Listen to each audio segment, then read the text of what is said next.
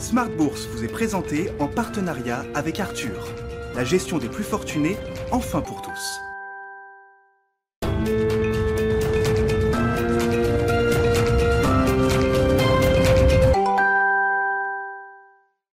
Bonjour à tous et bienvenue dans Smart Bourse. Smart Bourse, votre rendez-vous bourse deux fois par jour en direct sur Bismart à midi et demi. Tout d'abord afin de faire le point pendant une demi-heure en direct sur euh, la tendance donc des marchés financiers. Et puis le soir la grande édition à 18h30, une heure pour décrypter les enjeux de marché et revenir sur les grands sujets du moment. Et justement euh, au sommaire de cette édition, Joe Biden tout d'abord l'a annoncé hier, un accord a été trouvé par un groupe bipartisan de sénateurs sur un plan d'investissement massif dans les infrastructures. Un plan euh, cependant moins ambitieux euh, qu'annoncé, notamment sur le euh, plan d'investissement dans les infrastructures dites humaines. Et c'est justement le reproche que lui font plusieurs leaders démocrates. L'accord qui a été trouvé prévoit 579 milliards de dollars de nouvelles dépenses au niveau fédéral pour un total de 973 milliards de dollars d'investissement sur 5 ans, pouvant aller jusqu'à 1200 milliards de dollars sur 8 ans. Un accord qui se concentrera donc essentiellement sur les investissements euh, dans le réseau électrique, le ferroviaire ou encore euh, le Internet haut débit, mais un accord qui doit encore être présenté devant le Congrès. Les marchés qui attendent également aux États-Unis toujours la fameuse statistique des revenus et dépenses des ménages pour le mois de mai.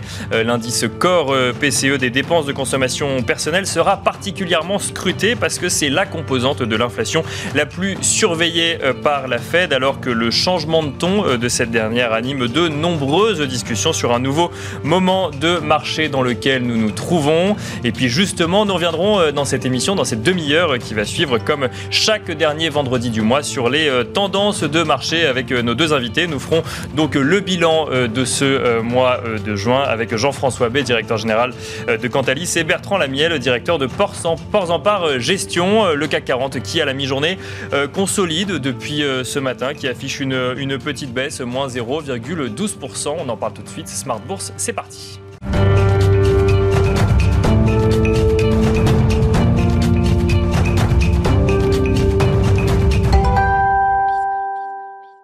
Commence comme d'habitude avec un résumé de l'actualité euh, boursière du jour avec Eva Ben Saadi depuis la salle des marchés de Bourse Direct. La bourse de Paris aussi autour de l'équilibre à la mi-journée, plutôt dans le rouge, hein, sans grande motivation donc. Les investisseurs semblaient pourtant à l'ouverture portés par une nette amélioration du climat des affaires en France et en Allemagne, les deux premières économies de la zone euro, et par l'indice GFK de confiance des consommateurs allemands qui ressort ce matin en nette hausse à moins 0,3 en juillet contre presque moins 7 le mois précédent, mais aussi par l'avancée du plan d'investissement dans les infrastructures qui vient euh, alimenter l'optimisme sur la reprise mondiale. Le président euh, américain Joe Biden a en effet annoncé euh, hier jeudi la conclusion d'un accord bipartite au Sénat sur un plan de 1200 milliards de dollars sur 8 ans pour rénover les infrastructures. Mais l'inflation, une incertitude qui taraude hein, les investisseurs depuis plusieurs mois, reste finalement présente dans les esprits. Les marchés ne manqueront donc pas de suivre avec attention les statistiques mensuelles des revenus et des dépenses des ménages aux États États-Unis, qui inclut l'indice des prix PCE, le baromètre de l'inflation privilégié par la Fed. Le chiffre final de l'indice de confiance des consommateurs de l'Université du Michigan en juin sera lui publié à 16h. Du côté des indicateurs en France, la dette publique a augmenté sur un trimestre pour atteindre à la fin mars 2021 quelques 118,2% du produit intérieur brut. En France, toujours, et du côté des valeurs, on suit aujourd'hui Essilor Luxotica qui envisage d'engager une procédure judiciaire contre Grand Vision après qu'un tribunal néerlandais ait jugé que celui-ci n'avait pas respecté ses engagements vis-à-vis de l'accord de rapprochement avec le fabricant franco-italien de lunettes. Essilor Luxotica qui annonce par ailleurs le renouvellement pour 5 ans d'un accord exclusif de licence avec la marque Coach. Air Liquide euh, qui est en baisse à la mi-journée. Le groupe a annoncé hier la finalisation du rachat de 16 unités de séparation des gaz de l'air de Sassol en Afrique du Sud, reprenant ainsi le plus grand site de production d'oxygène au monde pour un montant environ de 480 millions d'euros. Total Energy, lui, étend sa présence au Suriname, bassin émergent de classe mondiale, deux nouveaux permis qui feront l'objet d'une campagne de sismique 3D pour confirmer leur potentiel. Plasti Valoir réalise un chiffre d'affaires de 373,3 millions d'euros en croissance, soit 1,8% euh, de chiffre d'affaires, le plus élevé euh, de son histoire. Nous suivrons euh, aussi les laboratoires Roche. La FDA américaine a annoncé hier l'autorisation de l'utilisation en urgence d'un de ses médicaments pour le traitement des adultes et des enfants hospitalisés atteints du Covid-19. Le fabricant de tubes sans soudure Valourec, lui, est en difficulté à la mi-journée après avoir annoncé hier le succès de son augmentation de capital de 300 millions d'euros lancée début juin, dernière étape de sa restructuration.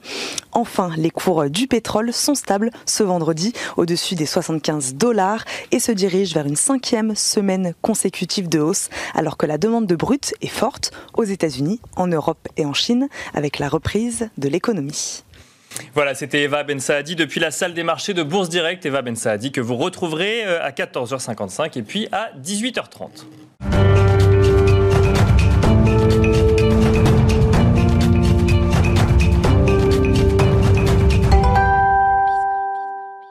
Et on fait à présent le bilan du mois de juin euh, sur les marchés financiers. On va dresser avec nos deux invités euh, le tableau de bord du mois qui vient de s'écouler. Un tableau de bord qu'on va dresser donc avec vous, Bertrand Lamiel, euh, directeur de Ports en Part Gestion. Bonsoir. bonjour, pardon, bonjour. on n'est pas encore à la clôture du, du, CAC 40, mais aussi avec Jean-François Bay, directeur général de Cantalis. Bonjour Jean-François Bay. Bonjour Nicolas. On va commencer avec vous et on va parler, ben, on va regarder un petit peu la, collecte hein, sur, sur les marchés financiers, une collecte record, voire même historique, puisque bah, là on est quoi en juin, donc à six mois en fait euh, euh, du début de l'année à la mi-année et on arrive déjà au niveau en fait de la collecte de 2020. On a même dépassé. On a dépassé, ça y est. Ça y est. Et, c'est voilà, toujours une tendance très très favorable pour les, fonds actions. Les investisseurs s'engouffrent toujours dans ce message, c'est-à-dire euh, le delta de croissance sur 2021 plus delta de liquidité sur 2021.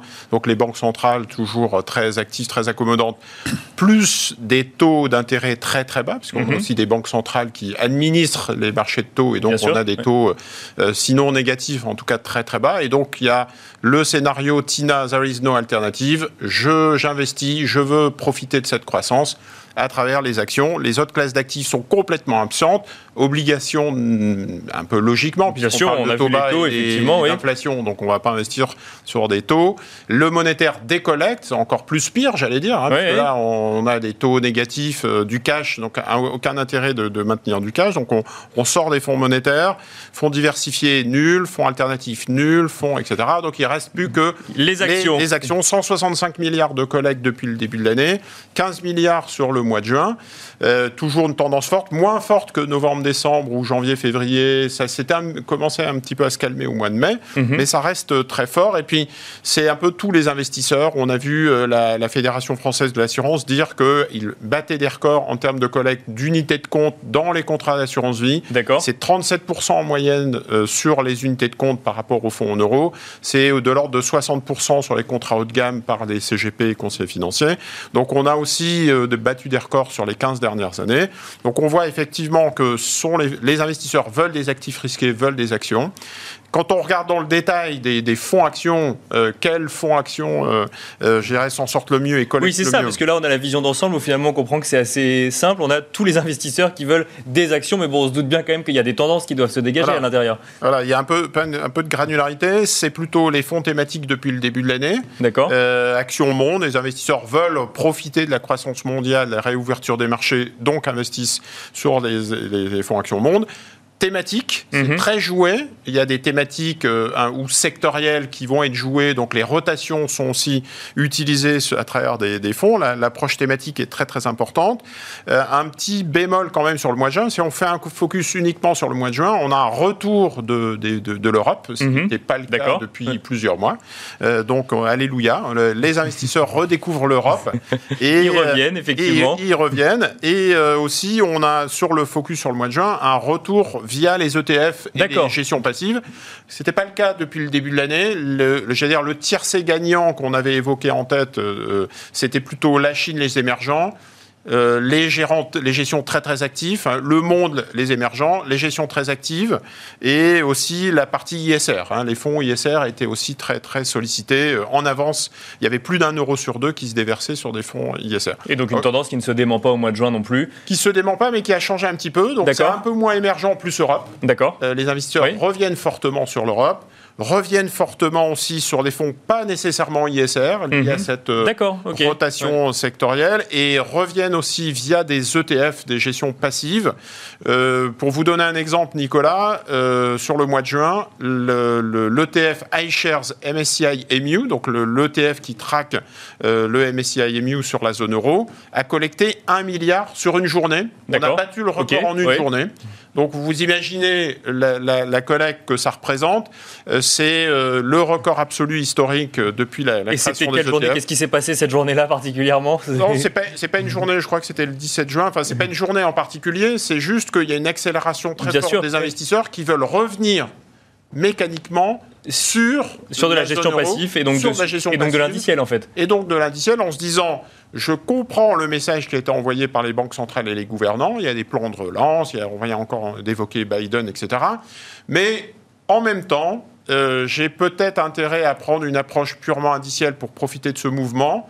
Euh, technique mhm. et euh, peut-être tactiquement pouvoir revenir réduire la voilure si jamais je veux revenir sur des émergents ou sur des défensives, ou si jamais le mouvement cet été devient plus compliqué. Bien sûr. On parle d'inflation, on parle de tapering. Donc euh, j'ai un petit peu cette schizophrénie, euh, et ce qui se traduit, je pense, hein, euh, ou une sorte d'exubérance via des ETF. Si vraiment les investisseurs étaient convaincus d'un mouvement fondamental, ils iraient peut-être moins sur des ETF ils seraient peut-être plus sur des mouvements de stock picking, de small et C'est ça, d'aller chercher finalement les actions dans lesquelles ils croient ou autres, alors que là, on va chercher en fait une tendance un peu globale et, se laisser porter. Le terme n'est pas forcément euh, le bon, mais on, se, on, suit la tendance, quoi. Exactement, tout à fait. Et euh, le fait qu'on aille moins sur euh, l'ISR, alors que c'est une thématique dont on a beaucoup parlé ces derniers temps, dont on sent effectivement qu'elle est chère aux investisseurs, là, ça s'explique, ça s'explique par quoi? C'est, c'est, et en plus, c'est, c'est lié au retour à l'Europe ou pas du tout? Alors, je pense que c'est lié au, mouvement. Euh, L'ISR avait très très bien performé euh, depuis le début de l'année, avait beaucoup collecté. La deuxième chose, c'est qu'on a des thématiques ISR qui faisait un peu office de bulle. Euh, j'ai en tête l'environnement, le climat, on a vu en bourse des, des, grosses déceptions.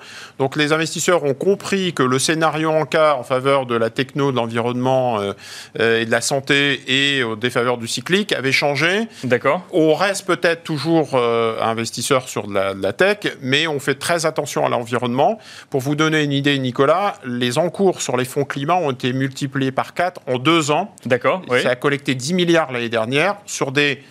valorisation ou des capitalisations qui restent et des liquidités par définition qui restent très faibles mhm. et en plus des business models des activités qui restent encore naissantes sur ces types de pure players. Mais il y a un, attrait finalement des investisseurs sur, euh, sur cette thématique-là. Oui, effectivement, ce que vous nous disiez. Il y a eu un attrait. Je pense que ça restera structurel parce que le climat restera une thématique très forte dans les, prochains mois, les prochaines années, hein, euh, ne serait-ce que aidé par les, le Green New Deal en Europe et les, les messages des gouvernants.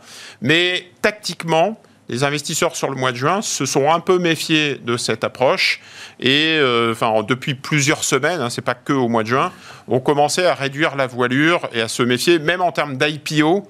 Euh, voilà, c'est des dossiers qui. On a, il y a eu des IPO sur l'hydrogène, c'est des jeunes sociétés. Oui, on se souvient notamment de, de, HRS, mieux que moi. Oui, où euh, les investisseurs sont arrivés d'un coup, effectivement, sur ces, sur ces thématiques. On est dans de l'exubérance irrationnelle, on a parlé avec le ETF. Bien on est sur des liquidités, et donc où il faut se méfier des bulles et être euh, sélectif. Je pense que c'est un peu le mot d'ordre à travers ces, ces, ces flux que l'on voit chez Cantalis. Alors, un mot encore, Jean-François Bay, avant de rentrer bah, encore un peu plus dans le détail avec vous, Bertrand Lamiel. on parle donc de l'Europe, on parle des indices euh, monde et européens. En termes de taille d'entreprise, on est toujours sur des larges caps on, ça, le ruissellement qu'on pouvait imaginer est en train de s'amorcer? Alors on est toujours sur du fly to liquidity, on est toujours sur des larges caps, on, achète le CAC 40, on achète l'Eurostox 50.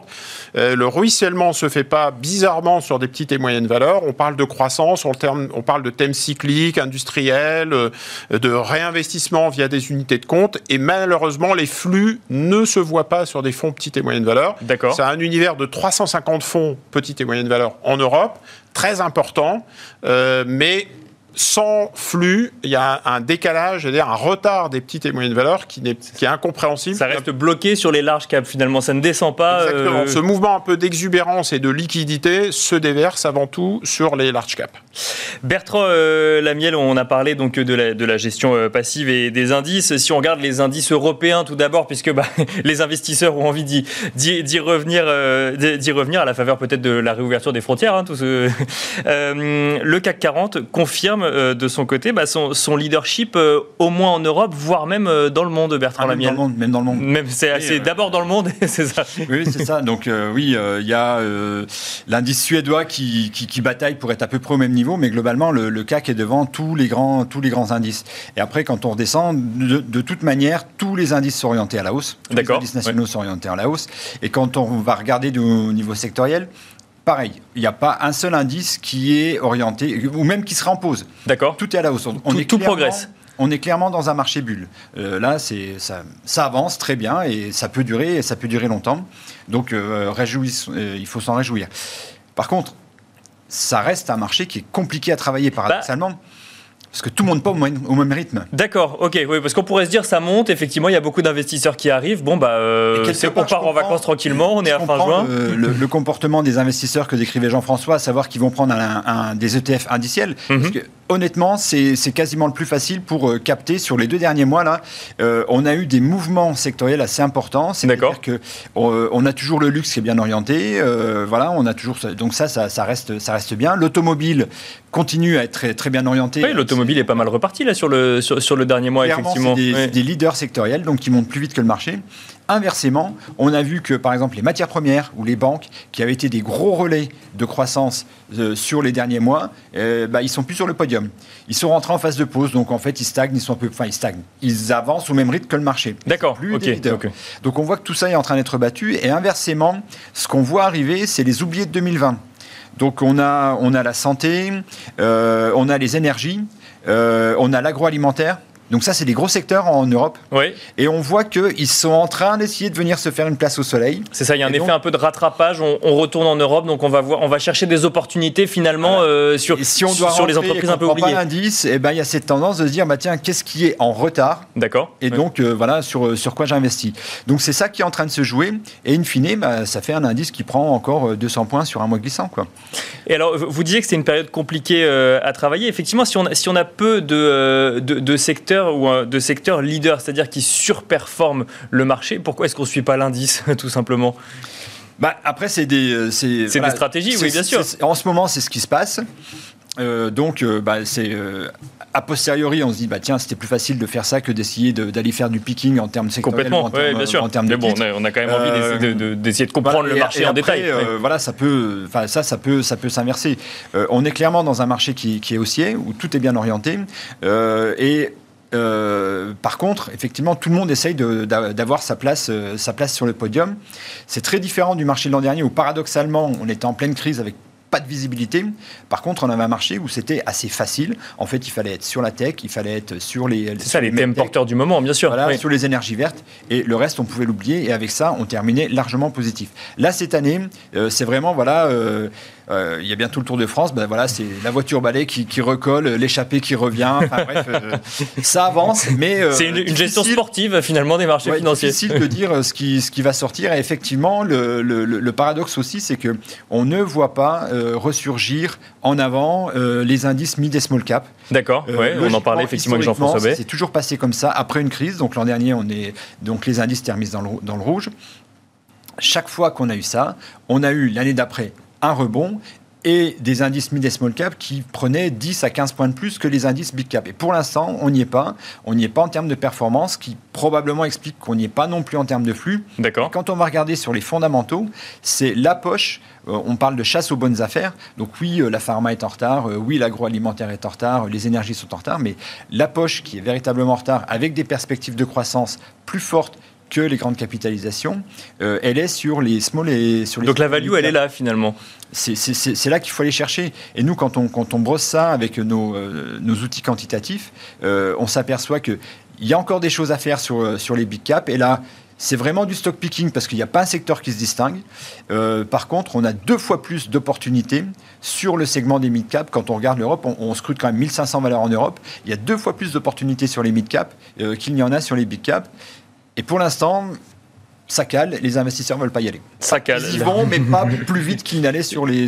Jean-François, vous vouliez réagir à ce que vient de dire Bertrand Lamiel Non, c'est vrai qu'on est un, un, environnement compliqué, surtout à l'approche de l'été, donc c'est toujours un problème de volume et la période n'est pas simple pour prendre des décisions. S'il fallait essayer de donner une certaine logique dans, dans ce marché compliqué, euh, l'année dernière c'était une, une, logique Covid, en novembre c'était une logique vaccin, là on est peut-être dans une logique inflation. Euh, pourquoi? Parce que quand on regarde par exemple les émergents, on a émergents commodities versus émergents non commodities. Donc ceux qui ont des commodities, pétrole, on a vu la Russie, même le Brésil revenir. Enfin voilà, il y, y, avait cette lecture là. Et sur les marchés européens, c'est peut-être un peu la même lecture, c'est-à-dire les entreprises qui ont des, qui peuvent faire face aux coûts de production, qui peuvent faire face à l'énergie, qui peut faire face euh, au pricing power, on a le luxe. Et donc, du coup, on retrouve un petit peu cette, euh, cette dichotomie, même au sein des valeurs européennes. Et puis, le, le CAC 40, c'est euh, c'est de l'énergie, c'est du luxe. Donc, pour, même pour des petites et moyennes valeurs, c'est pas forcément un environnement facile. Cet impact de l'inflation, cette nouvelle lecture de l'inflation, alors qu'il y a un an, on parlait de déflation. Bien sûr. comment je vais pouvoir faire face dans mes coûts de production? Quel va être mon impact? Est-ce que je vais pouvoir le répercuter auprès de mes clients? Euh, il y a des, goulots d'étranglement sur euh, le bois, enfin les matériaux. Donc euh, je pense qu'il va falloir passer cet été à, reprendre cette grille d'analyse. Et c'est peut-être les flux que, justement. Donc pour l'instant, on reste sur ce qui est le plus sûr, finalement le plus rassurant pour, pour les investisseurs dans cette période, effectivement, avec l'inflation qui, qui, est un vrai sujet aux États-Unis depuis plusieurs mois, mais ça commence à arriver en Europe, en Europe également. Bertrand Lamiel, on va peut-être parler des États-Unis un petit peu rapidement. Bon c'est plus un secret que, que, les investisseurs sont, sont attirés euh, par les États-Unis. Là, on parle d'un retour sur l'Europe. Est-ce que ça veut dire que les États-Unis sont, sont, délaissés ou euh, les performances sont quand même toujours bonnes sur les marchés? Non, ça reste des performances, euh, ça reste des performances positives. Après, voilà, l'an dernier, on a été bercé par, en gros, les GAFAM qui trustaient. oui, bah oui, bien sûr. Marchaient très bien. Bon, c'est beaucoup moins le cas aujourd'hui. En fait, il faut aller chercher des noms un peu en dessous, quoi. D'accord. Il y a des sociétés en fait, les sociétés qui sont capables de créer, de générer de la forte croissance, elles ont souffert en début d'année parce qu'en gros, elles sont parties avec le flux. Euh, voilà. Bien sûr. Quand tout le monde s'est dirigé vers la value, ça a vendu la grosse, donc là, il n'y a pas eu de distinguo, tout est parti.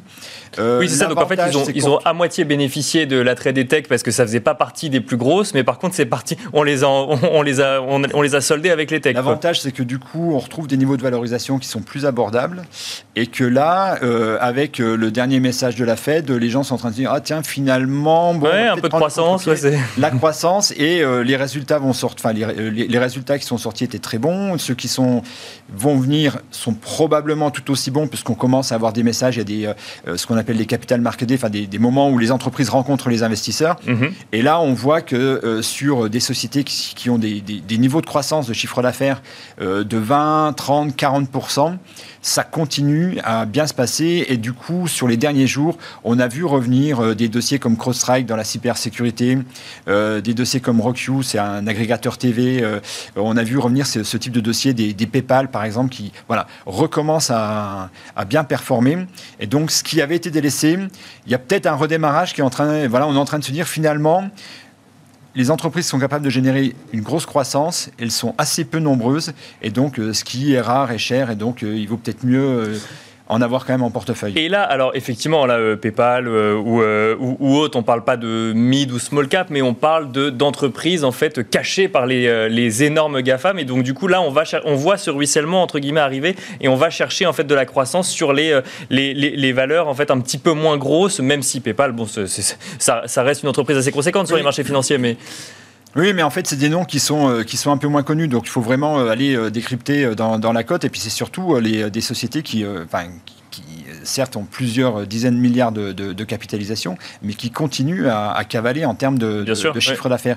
Et donc, quand on fait des screens et qu'on va chercher euh, les sociétés qui ont la plus forte croissance, parce que du coup, il y a quand même cette logique à être vraiment discriminant, euh, c'est ces noms-là qui sortent et c'est globalement c'est ces noms-là qui sont très bien entourés. Alors, un sujet qui a eu, euh, que, qu'on a vu et qui est effectivement beaucoup dans, sur ce mois de juin, donc on a parlé de l'inflation, mais il y a également les matières premières. Jean-François Bay en parlait, donc du coup, avec les, les, les émergents. votre analyse sur, sur le sujet, Bertrand Lamiel bah, La Chine a rafraîchi les ardeurs. Hein. Oui, en disant, en gros, on va contrôler maintenant. voilà, je vais contrôler. Alors, bon, immédiatement, mais c'était indispensable pour la et Chine. On a vu euh, des dossiers comme par exemple Freeport, qui est le, leader de l'extraction du cuivre, qui est coté aux États-Unis, euh, perdre 7 dans la séance d'entrée de jeu juste sur, juste sur le discours. Bon, encore une fois, je crois qu'il faut faire attention. D'abord, on est sur des actifs qui sont historiquement des actifs avec euh, une grosse volatilité, un gros bêta. Donc, forcément, quand ça va mal, ça va très mal. Et quand ça va bien, ça va très bien. Mhm. On a vu des grosses performances. Donc, la logique de retour du balancier, elle est assez, voilà, c'est assez classique. Donc la Chine va faire beaucoup de choses. Ils avaient en début d'année, euh, je l'avais signalé, euh, fait des stocks plus importants, c'est-à-dire qu'ils avaient globalement euh, acheté 25% de plus que ce qu'ils avaient besoin, dans une logique probablement de refaire des stocks stratégiques probablement que, comme beaucoup, ils ont été marqués par la, pandémie, le fait que tout s'arrête. On s'est rendu compte à ce moment-là que, tiens, les stocks stratégiques, c'est pas, pas, si mal. Un coup, ça peut avoir des avantages. complètement. Euh, donc voilà, donc ils vont probablement ordonner comme ça un peu de temps en temps, mais à la base, ils ont besoin de ces matières premières. Donc de toute façon, la tendance avec la reprise, la reprise elle est forte parce que d'abord il y a un effet, il y a un, effet de base qui est voilà qui est, extrêmement fort. Et puis surtout. Et puis ils sont partis avant tout le monde la Chine, donc euh, effectivement là maintenant il s'agissait d'attendre un petit peu les autres. On reste quand même dans une vraie reprise cyclique. Donc euh, voilà, on a besoin de ces, matières premières et euh, je pense que voilà, il faut pas jeter le bébé avec l'eau du bain. Je le disais tout à l'heure, euh, les, valeurs matières premières ne sont plus sur le podium, ne sont plus leaders. C'est une pause. il faut savoir qu'une pause, deux fois sur trois, hein, statistiquement, on a regardé ça sur 30 ans, deux fois sur trois, ça repart en accélération. Donc on a je pense qu'il faut être patient un petit peu là-dessus, mais logiquement, c'est des dossiers qui doivent permettre de repartir et repasser sur le devant de la scène. Oui, Jean-François Une réaction très rapide de, cette schizophrénie. On parle d'inflation, de reprise très forte, euh, de prix du pétrole, etc. Donc les, investisseurs l'ont en tête. Et de l'autre côté, on a des taux d'intérêt qui sont toujours très, très oui, bas. Oui, bien sûr. Et c'est pas forcément toujours très intuitif de comprendre les deux. Pourquoi? Parce que les banques centrales, la Fed et la BCE en tête, ont des tombereaux colossaux à investir. Il y a une émission de dette Bien sûr, qui se prépare. Et donc, il faut surtout maintenir les taux très très bas pour pouvoir se financer demain. Donc, l'Europe, la Commission européenne, les États plus en fait un peu d'agitation en Europe, puisque Angela Merkel va passer le relais au mois de septembre. Bien sûr, avec euh, un programme assez orthodoxe de, de, la CDU pour le coup. Mais Donc euh, la, Christine Lagarde a ça en tête en se disant, voilà, quitte à avoir de l'exubérance irrationnelle, et donc on est dans cette période d'exubérance qui n'est pas facile à, lire. Et pour finir, euh, Bertrand Lamiel, un sujet bah, qui, qui, me tient un peu à cœur hein, sur ruissellement sur les small et mid cap. Oh, effectivement, on a dit on ne le voit pas en France. En revanche, il y a un pays en Europe où on le voit un petit peu plus, c'est l'Italie. Oui, c'est l'Italie. Alors. Euh, pourquoi Oui, je sais pourquoi Mario Draghi euh, peut-être. Hein. peut-être un peu l'effet Draghi. Enfin, en tous les cas, oui, euh, on a l'Italie fait partie de ces pays qui a un fort tissu industriel et c'est des sociétés qui sont allées chercher leur financement en bourse. Donc en fait, on a une cote sur les mid et small cap qui est assez riche en Italie et c'est effectivement le seul sous-segment euh, dans, les indices européens qui arrivent à surperformer le, stock 600 euh, dernièrement, donc qui reste très bien orienté. Et c'est vrai qu'on a, on a un peu toutes les histoires possibles. On a des dossiers comme Euro qui est la FNAC, la FNAC italienne. Euh, Iliad a pris 12% du capital, donc ça remet un petit peu de spec là-dessus. Mais c'est surtout une, société qui va continuer à faire de la croissance. Alors, ce pas des croissances très fortes parce qu'ils sont sur le marché italien pour l'instant. Euh, mais en fait, en termes de valorisation, alors là, pour le coup, c'est un vrai cas value, c'est vraiment pas cher. Même après la hausse qu'on a connue, ça reste à des niveaux extrêmement attractifs. Euh, et là, ils commencent à parler de euh, aller euh, en dehors de leurs frontières. Donc ça pourrait se doubler en plus d'une histoire de croissance. Donc ça, c'est des, dossiers intéressants. Et eh ben, on, abordera les autres dossiers intéressants le, mois prochain. C'est déjà la fin de cette émission. Merci beaucoup Bertrand Lamiel de nous avoir donc détaillé votre analyse directeur de Ports en Part Gestion. Merci Jean-François Bay, directeur général de Cantalis. Merci à vous également de nous avoir suivis et je vous donne rendez-vous ce soir à 18h30.